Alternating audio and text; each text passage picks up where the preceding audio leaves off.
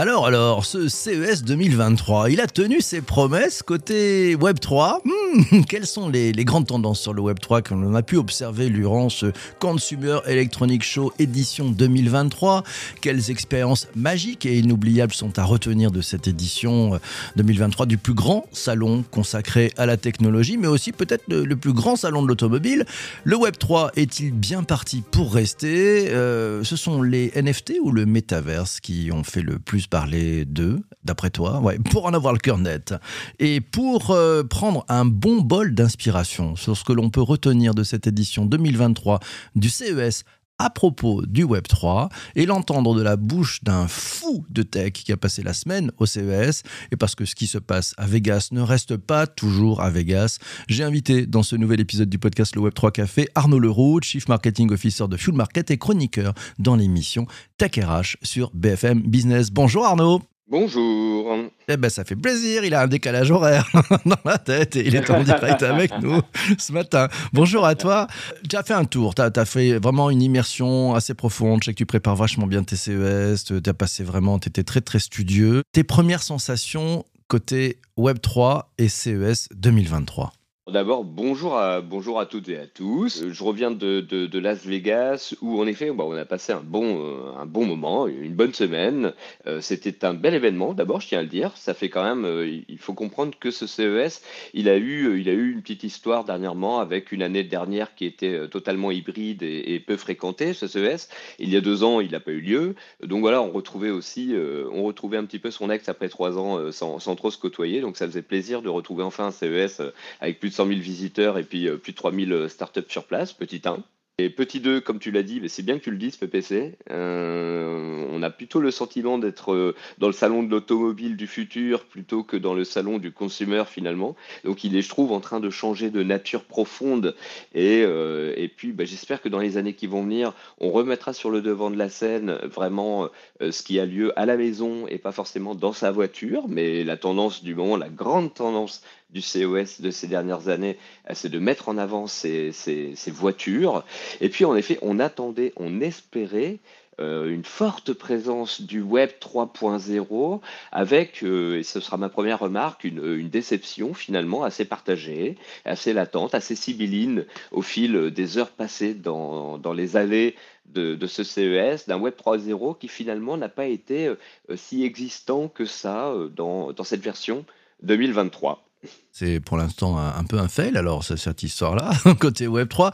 Tu as quand même pu voir des, des, des tendances là-dessus. Il y avait des, des, stands où il y avait des sujets sur des métavers, sur des NFT. Il y avait des choses sur la crypto oui, ou pas naturellement.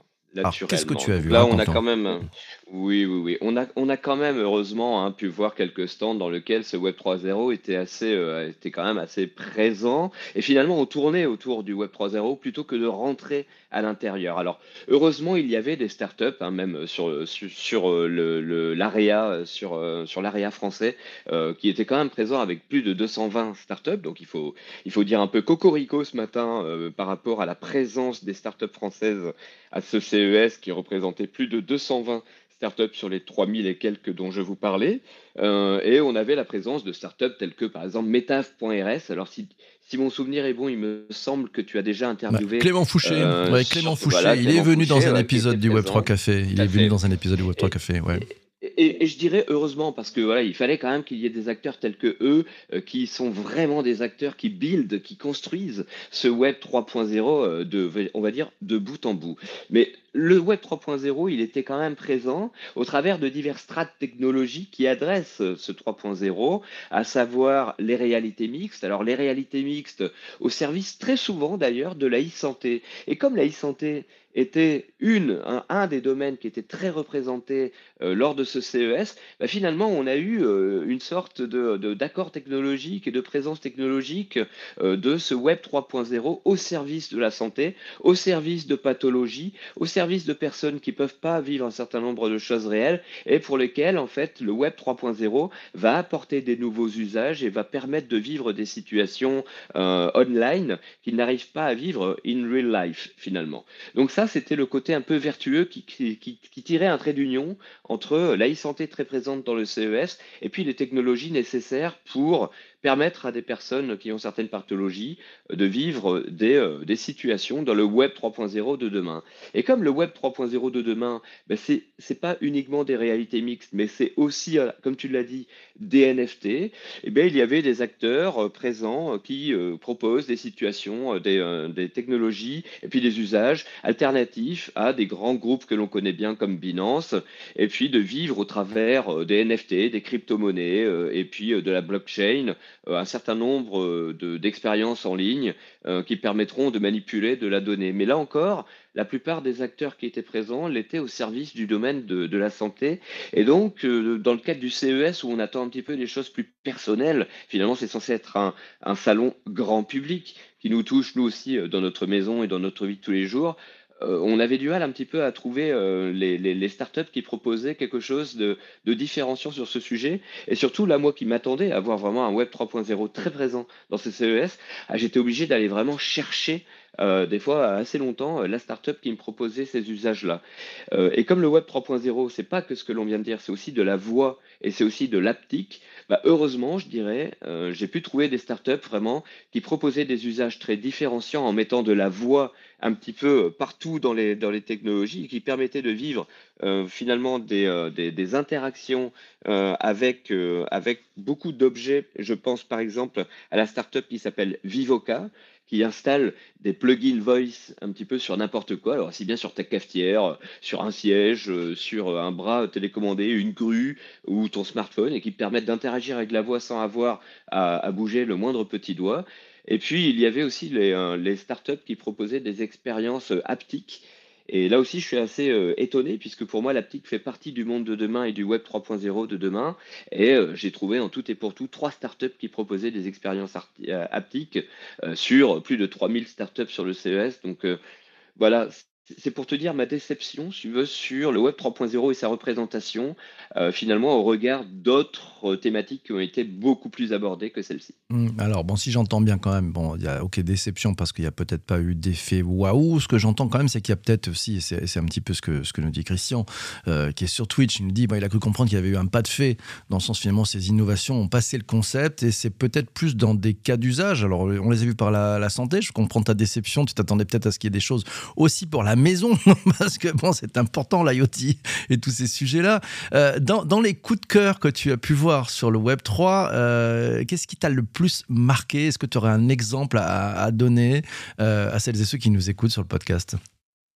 Oui, alors enfin des coups de cœur, j'en ai, euh, j'en ai quand même eu même beaucoup et je me suis permis de les partager euh, sur, euh, sur ma page LinkedIn ces, derniers jours. d'abord, je voudrais dire que tu parlais du salon de l'automobile tout à l'heure. Cela a amené énormément de, d'usages et de technologies au service de la voiture. Alors, je dis pas que c'est un coup de cœur, mais ce qui me fait plaisir, c'est de voir qu'il n'y a pas seulement des voitures qui sont proposées sur le salon du CES. Il y a aussi beaucoup d'usages et entre autres d'usages autour de la connexion à la voiture, de la recharge de la voiture, ce que l'on appelle l'EV charge, donc euh, la recharge du véhicule électrique de demain. Et ça amène vraiment un certain nombre de technologies autour de bah, comment tu vas pouvoir euh, optimiser la gestion de ton véhicule de demain.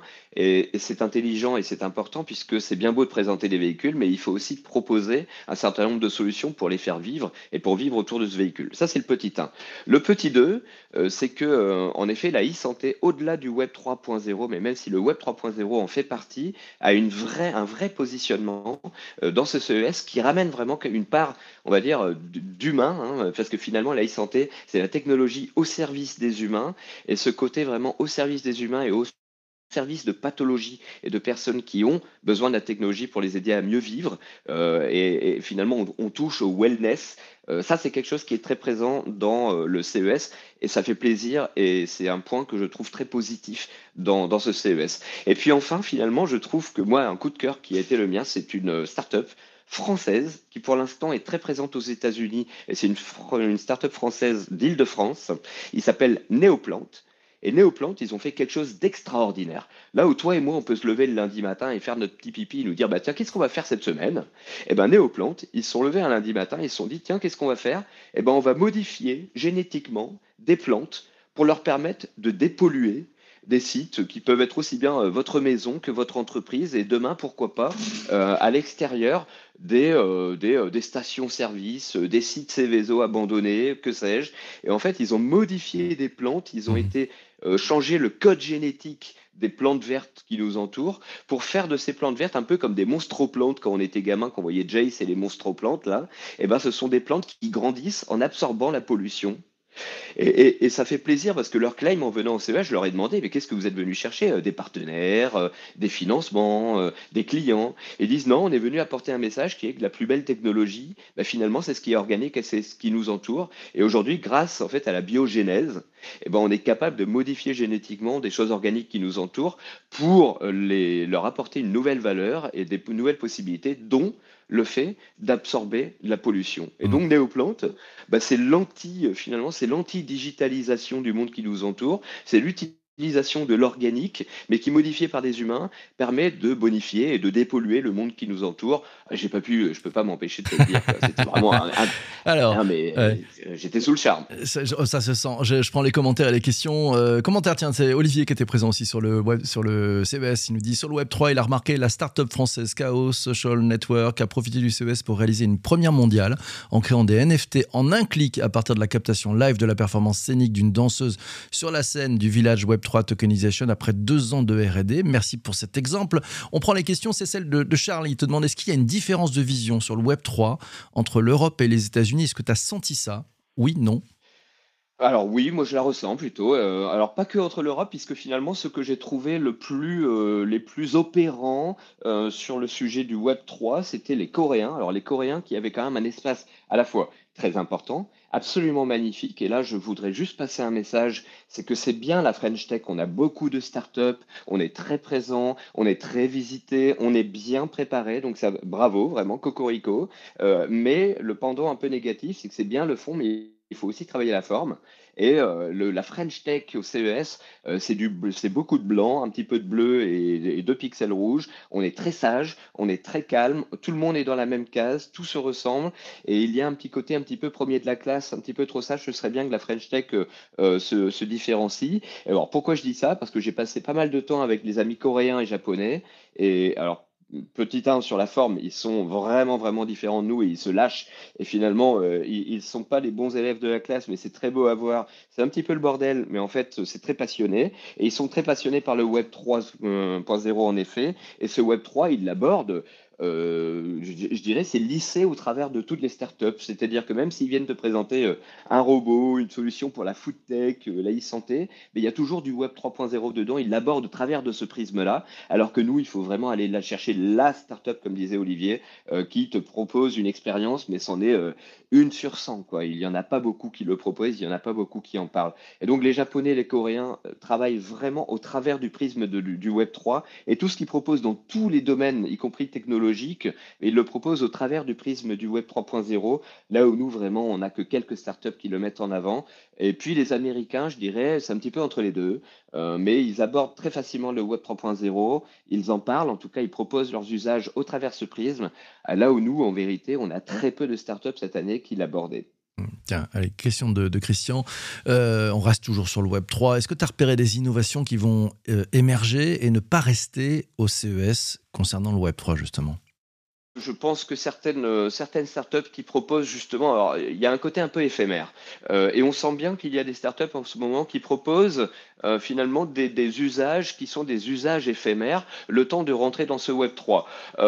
pourquoi je dis ça? Bah Parce que j'avais affaire à une startup qui me disait, bah, tiens, vous pouvez prendre votre téléphone, voilà un objet, et puis vous tournez autour de cet objet avec votre téléphone, et puis moi je vais vous créer un objet en 3D issu de ce que vous venez filmer, et vous allez pouvoir l'incruster en NFT dans le Web 3 de demain. Bon, euh, on sait très bien que demain, il va y avoir des fournisseurs de NFT et des fournisseurs d'objets dans la 3D, dans la 3D du métavers de demain. Typiquement, Metaf.rs le fait à la volée.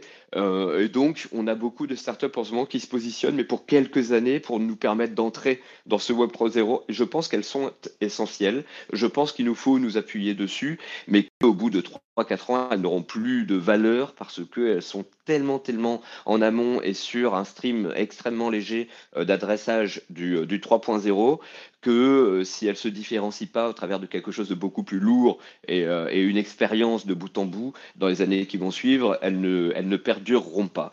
Donc des exemples comme ça, on en a eu, euh, on en a eu beaucoup, mais là encore, euh, il y a eu tellement peu, je trouve, sur le l'area française de startups qui abordaient ce sujet euh, qu'il fallait même même elle, il fallait aller les chercher. Hein. là où les Coréens et les Japonais, alors là, du, bullshit technologique au service du Web 3.0, c'était quasiment à tous les stands. Mais bon, au moins eux, ils l'abordaient. au moins, ils l'abordaient. Tiens, dernière question, et c'est une question peut-être plus personnelle. je voudrais te demander, est-ce que tu penses que le Web 3 est bien parti pour rester? En toute sincérité, euh, vraiment, c'est comme si on revenait euh, plus de 10 ans en arrière et qu'on se posait la question de tiens, est-ce que le Web 2, euh, est-ce que le 2.0, il est parti pour rester? Mais oui, le Web 3.0, pour moi, il ne va faire que de prendre de l'ampleur et il va mettre des années. Je pense qu'il va mettre beaucoup d'années finalement à nous, à nous embarquer dans son histoire euh, parce que ça va être un changement qui, va être lié finalement à ce que nous sommes profondément. Qu'est-ce qu'il a comme particularité le Web 3.0 Mais il s'appuie aussi sur nos sens beaucoup plus que le 2.0 qui était encore un web de, de l'écran. Le Web 3.0, c'est un web des, des sensitifs c'est un web qui va euh, toucher notre vue différemment. Nous sommes des êtres qui voyons les choses en trois dimensions et qui avons en fait euh, des particularités en, termes de captation des informations par les yeux. Nous avons une ouïe qui touche nos quatre cerveaux d'une façon très particulière. Nous avons un aspect sensitif qui est extrêmement puissant euh, dans notre façon de ressentir les choses. Et le Web 3.0 va s'appuyer en fait sur euh, cet aspect, bah, sur, nos, sur trois de nos, de nos cinq sens, et va nous proposer des expériences qui vont être plus immersives. Et donc une fois qu'on va rentrer dans cette immersion, l'être humain aura beaucoup de mal à en sortir. Le plus dur pour le Web 3.0, ça va être de faire venir en fait les humains à l'intérieur de, celui-ci en leur proposant des expériences plus complètes, plus lourdes, avec des équipements plus lourds et plus chers. Mais une fois que les humains seront rentrés dans ce Web 3.0, je pense qu'ils auront beaucoup de mal à en sortir. Donc je pense qu'on va mettre beaucoup plus de temps à rentrer dans le Web 3.0, mais qu'on aura beaucoup plus de mal à en sortir et que le 4.0 finalement devra nous rajouter des sens aux trois sens qui seront sublimés à l'intérieur de ce 3.0. Eh ben, ça promet tout un programme. Merci beaucoup Arnaud d'être passé ce matin. Merci à toi. Mais avec grand plaisir, avec grand plaisir. Vivement euh, le CES 2024. On, attend encore de nouvelles choses en espérant un peu moins de voitures et puis un peu plus de euh, domiciles euh, et d'expériences euh, consumer oriented. Voilà, et on a noté pour la pépite du, débrief de la semaine, le Web 3 va demeurer car il s'appuie sur l'essence. Un grand merci à toi, grand merci à toi aussi d'avoir écouté cet épisode du podcast jusqu'ici. On se retrouve très très vite pour un prochain épisode. Ouais, ouais, l'épisode d'après, on va de blockchain et de développement durable. Tu vois, c'est juste passionnant. J'ai ici là, porte-toi bien et surtout, surtout, surtout, surtout, ne lâche rien. Ciao, ciao, ciao.